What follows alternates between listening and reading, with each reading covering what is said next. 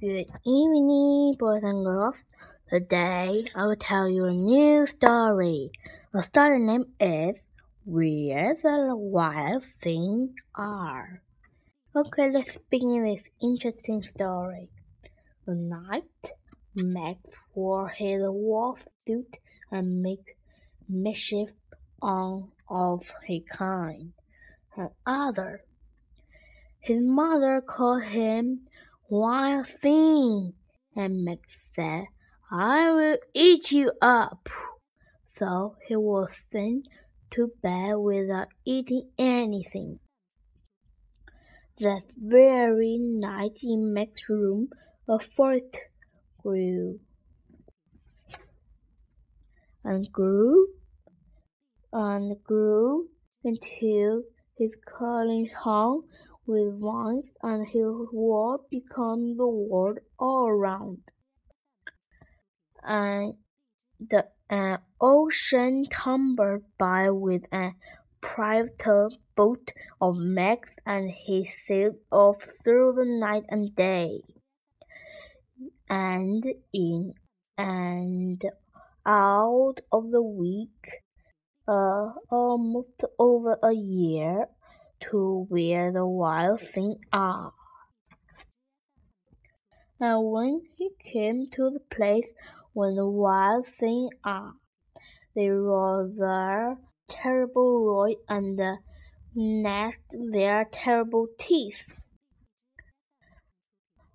Till Max said, Be still, and tamed them with a magic trick and rolled the terrible eyes and showed their terrible claws, and strode into all their yellow eyes without blinking once, and they were frightened and called him the most wild thing of all,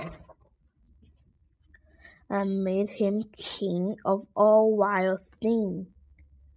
And now cried Max. Let the wild rumble start. They played, they played. Now stop, Max said.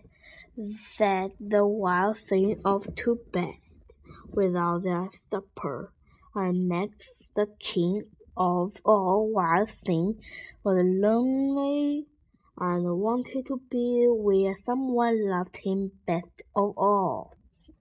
But the wild thing cried, Oh, please don't go. We will eat you up. We love you so. And Max sighed, No! Then all around from far away across the world, he smelled good thing to eat. So he had up been king of where the wild things are.